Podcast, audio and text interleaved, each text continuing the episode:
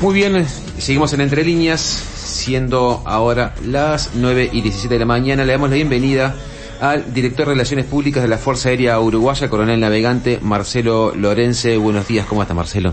¿Qué tal? Buenos días para todos. Eh, un gusto tenerte con nosotros. Primero que nada, este, saber que hay una actividad interesante el domingo en lo que referencia al Museo Aeronáutico y contarnos un poquito qué es lo que van a hacer, cuál es la idea. Sí, en realidad ya sería la segunda edición de este año. Hace un mes y medio más o menos hicimos una primera actividad en donde eh, hicimos un día extendido del Museo Aeronáutico. El Museo Aeronáutico de todos los días domingos de 14 a 18 y lo que se hizo en esta oportunidad fue un día extendido a partir de las 11 de la mañana hasta las 18 horas y donde se amplió la oferta del museo llevando aeronaves de otras unidades, permitiendo el acceso del público a determinadas aeronaves, como es el caso del Vickers, que no es un avión que se abre siempre, es un avión que prestó servicio para Pluna durante muchos años. Eh, ese, ese, avión fue este, totalmente remodelado por eh, privados que se encargaron, amantes de la aviación, ese avión era el que mucha gente podrá recordar que estaba en su momento junto a la terminal del viejo aeropuerto Carrasco. Sí, sí, me acuerdo. Un avión de cuatro motores a hélice.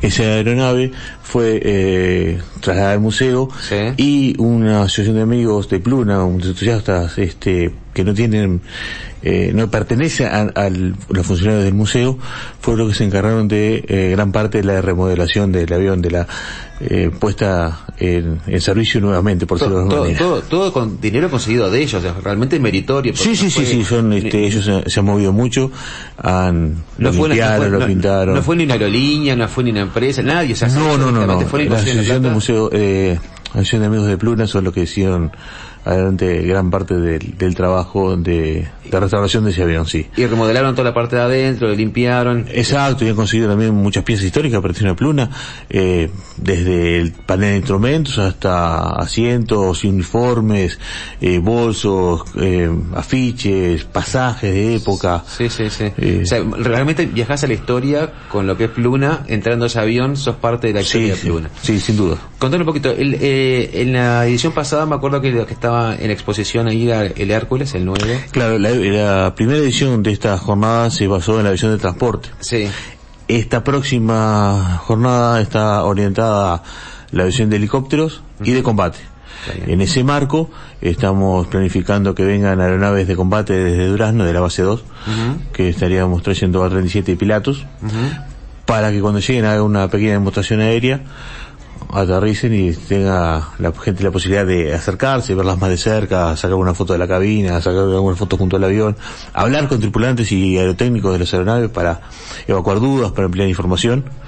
O sea que van a hacer alguna especie de demostración aérea, ya dijiste que van a hacer algún vuelo sobre, sobre, sí, sí, sí, la idea es que todo está sujeto muchas veces siempre a lo que es tanto el tránsito de Carrasco, pero estamos planificando que la hora de que llegue no sea una hora que afecte con ningún tránsito comercial del aeropuerto Carrasco, así también como las condiciones meteorológicas. La actividad está prevista para este domingo pasado y ya la semana pasada, en virtud de que estamos viendo que la meteorología no iba a ser favorable, fue trasladada para el próximo domingo 31. Bueno, si, van a traer los pilotos, algo, algo van a hacer ya que es aviación avanzada y, aviación de... Sí, sí, la 37 y la piloto está previsto que el arribo hagan una pequeña demostración eh, por separado. Llegaría el primer 37, la demostración, la tercera día y unos 10-15 minutos estaría arribando los PC-7 para hacer este, alguna demostración también. Ahí en el Museo Aeronáutico, este, que ustedes están eh, fomentando y, y, este, y están, digamos, este, apostando para que eso siga creciendo porque está bueno, está toda la aviación este, de la Fuerza Aérea ahí y la historia de la Fuerza Aérea está metida dentro de lo que es el este Museo Aeronáutico.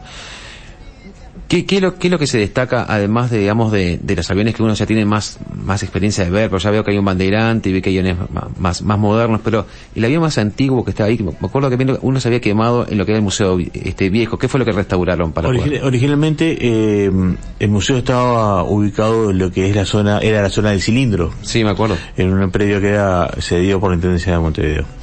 En el marco de la reestructura de toda esa área, eh, es que nosotros mudamos el museo a un ambiente mucho más aeronáutico como es las instalaciones de la base 1 junto al aeropuerto Carrasco. Eh, y el museo se basa no solo en eh, aviones, es, es, un museo que está enfocado a lo que es eh, la historia de la aviación en general, porque está aviación militar, aviación civil. Y además también, ahora, recientemente se abrió la sala aeroespacial. Sí. Entonces en un pequeño espacio se recrea eh, toda la carrera eh, espacial desde las décadas del 50 hasta la actualidad. Eh, en su momento cuando fue el incendio eh, hace ya no, no recuerdo en qué año, pero hace tantos años se perdieron muchas piezas que fueron irreemplazables porque eran únicas en el mundo incluso. Sí. El avión más eh, que más eh, sufrió y que está hoy expuesto nuevamente es un, un Curtis, un P-40 que está a exposición en el museo y fue restaurado por los amigos del Museo Aeronáutico. Para que la gente entienda cuál es el Curtis B40. Es un avión de la época de la Segunda Guerra, primera Segunda Guerra, un entrenador este, avanzado donde los pilotos se formaban, se entrenaban y después ya pasaban a las unidades de combate para eh, combatir en, en la Segunda Guerra. Bien. Eh, En, en el caso, por ejemplo, mucha gente que pasa por la base en Fuerza Aérea el número uno, por la base número uno, y dice, acá está el museo, pero ¿cómo hago yo para entrar? ¿Cómo, cómo accedo yo como, como persona, como ciudadano, que no soy de la Fuerza Aérea, que no soy del palo de la aeronáutica? Eh, entonces me decías que era el domingo, pero ¿cómo hago para acceder? ¿Qué costo tiene? ¿Cómo hago los domingos? la entrada al museo es gratuita siempre, Siempre es gratuita. siempre, no hay excepción nunca, siempre es gratuita. Bien.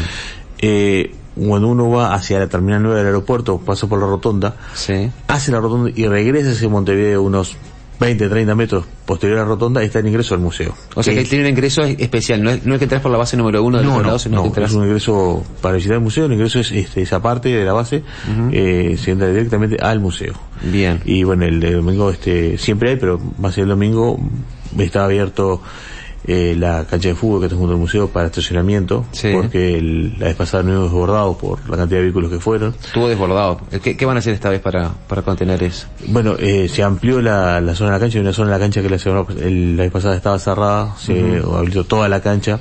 Bien. Eh, y además se están haciendo gestiones con eh, la gente de tránsito para agilizar y eh, fomentar el, el la circulación de tránsito de los vehículos. Van, van a ver food truck, porque la pasada, este, claro, Sí. ustedes no, no esperaban tanta gente, la No. verdad que fue un exitazo y, y tengo que agregar que uno cuando hace un evento no sabe la gente que va, que llega hasta que llega. Y eso, y eso es verdad porque uno no, no está controlado, no se preven, no se prevenden las, las entradas, entonces no hay forma de saberlo. Y está desbordado. Yo supongo que esta vez van a tener que acceder a, a más este food trucks, tener algunos baños químicos, no sé cómo van a estar. Nosotros eh, teníamos la experiencia previa del Día del Patrimonio en donde eh, nos vimos desbordados y sorprendidos porque eh, el día domingo, el Día del Patrimonio del pasado, entraron 19.000 personas al museo. que es son personas que van al museo, porque es distinto de repente si hablamos de Plaza Independencia, en donde hay varias ofertas culturales y, y un punto de vista Claro. histórico para visitar. La gente que va al museo va al museo.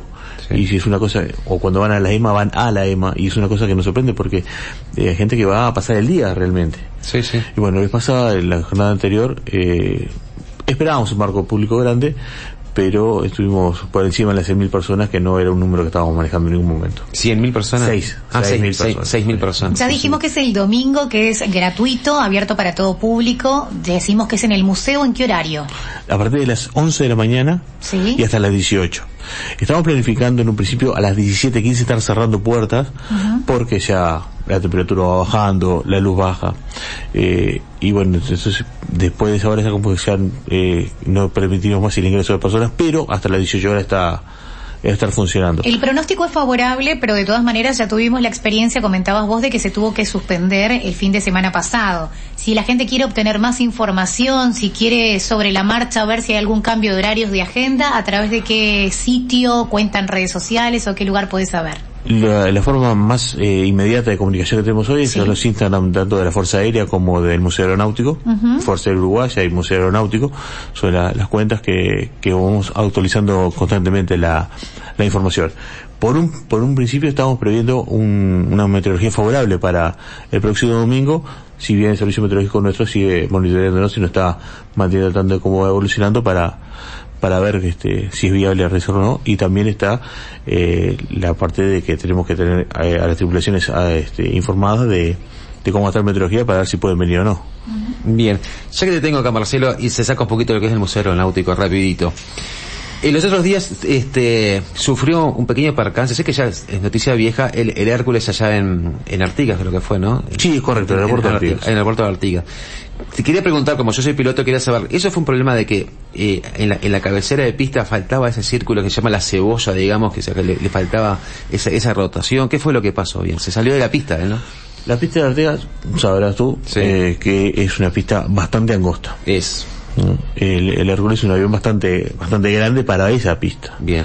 ¿no? Y eh, entonces, eh, al girar, hacer un 180 sobre pista, uh -huh. para retornar a, a, la planchada, para llegar a la planchada, por si no había aterrizado, sí. eh, pisa fuera de la de la parte eh, de pista correcta de material o sea al, sobre al, al, querer, al querer girar claro hacer 180 al, querer girar ¿no? Eh, el radio de giro no fue suficiente uh -huh. en cuenta que es un avión grande y que lo afecta muchísimo por ejemplo el viento ah, claro. tengamos en cuenta que tiene 11 metros hacia arriba de penaje sí ¿no? entonces es un penaje muy grande es. Eh, cualquier viento le afecta muchísimo piso fuera uh -huh. de, de la pista piso sobre el pasto que no es nada del otro mundo, pero estaba la situación en que había llovido mucho en el norte del país, estaba totalmente negada al costado de la pista. Se hundió la... Eh, resbaló, patinó, este, igual que, que un auto cuando agarra barro, sí. resbaló y este, entonces eh, quedó, no enterrado, pero quedó en una situación eh, no tan cómoda. Digamos. Y la tripulación, para evitar correr cualquier tipo de riesgo, Sí. Digo, mejor apagamos, sí. tomamos las medidas de precaución necesarias, no corremos ningún riesgo, no rompemos nada, no rompemos nada, estamos bien. Entonces se cortaron motores, se pidió apoyo a la Intendencia de Montevideo y se se remolcó el avión fuera de... O sea que el avión no sufrió ninguna rotura, de ninguna ni no, Simplemente sí. se, se fue, remolcó para atrás de vuelta y, y, y como si nada. El avión a las dos horas y media estaba aterrizando en Carrasco. Ah, sí, perfecto. Dos horas y media. Sí, más o menos. A ver, eh, lo que demoró las máquinas de llegar, en sacarlo, el vuelo de regreso. Sí, pues, bien. En, en, el caso, y te hago la última pregunta, este, el otro día justo hablamos con el, con el, este, con el ministro de, de, Defensa, Javier García, yo le preguntaba cuál era el mejor interceptor que hoy que hay para poder combatir el narcotráfico. Para vos, como relaciones públicas de la Fuerza Aérea, ¿cuál sería para vos? No, la Fuerza Aérea, eh, en, cuando se planifica la, la institución de una plataforma eh, se plantean eh, necesidades sí. que cuente con determinada velocidad que cuente con determinada posibilidad de armamento con determinado equipamiento de de combate sí. no se habla de tal o cual eh, avión. avión. por ejemplo si lo trasladamos a, a, una, a un tema familiar para la mayoría de la gente como puede ser un vehículo sí. bueno yo necesito un vehículo que tenga que sea motor diésel que no sea el motor no sea mayor a dos litros y medio uh -huh. que tenga siete plazas y que eh, tenga valija Bien. por decir algo sí, sí, bueno, entonces, dentro de ese parámetro bueno uh -huh. qué tengo y entonces eso bueno ahí se este se, se ve el caso de la selección de aeronaves se, la misma forma se se, sí. se, se, se, realiza una lista de, de necesidades, de, de pretensiones, de, requerimientos, y bueno, de ahí se ve que, que puede haber o que no puede haber. Bueno, ya no escapa a nosotros. Entonces, este Marcelo, te agradezco muchísimo tu tiempo, este y bueno, estuvimos con el director de Relaciones Públicas de la Fuerza Aérea Uruguaya, que nos invitó nuevamente este domingo a participar del encuentro del Museo Aeronáutico, él es coronel navegante, así que bueno, Marcelo Lorenzo, te agradecemos tu tiempo estar acá. A su orden, muchas gracias.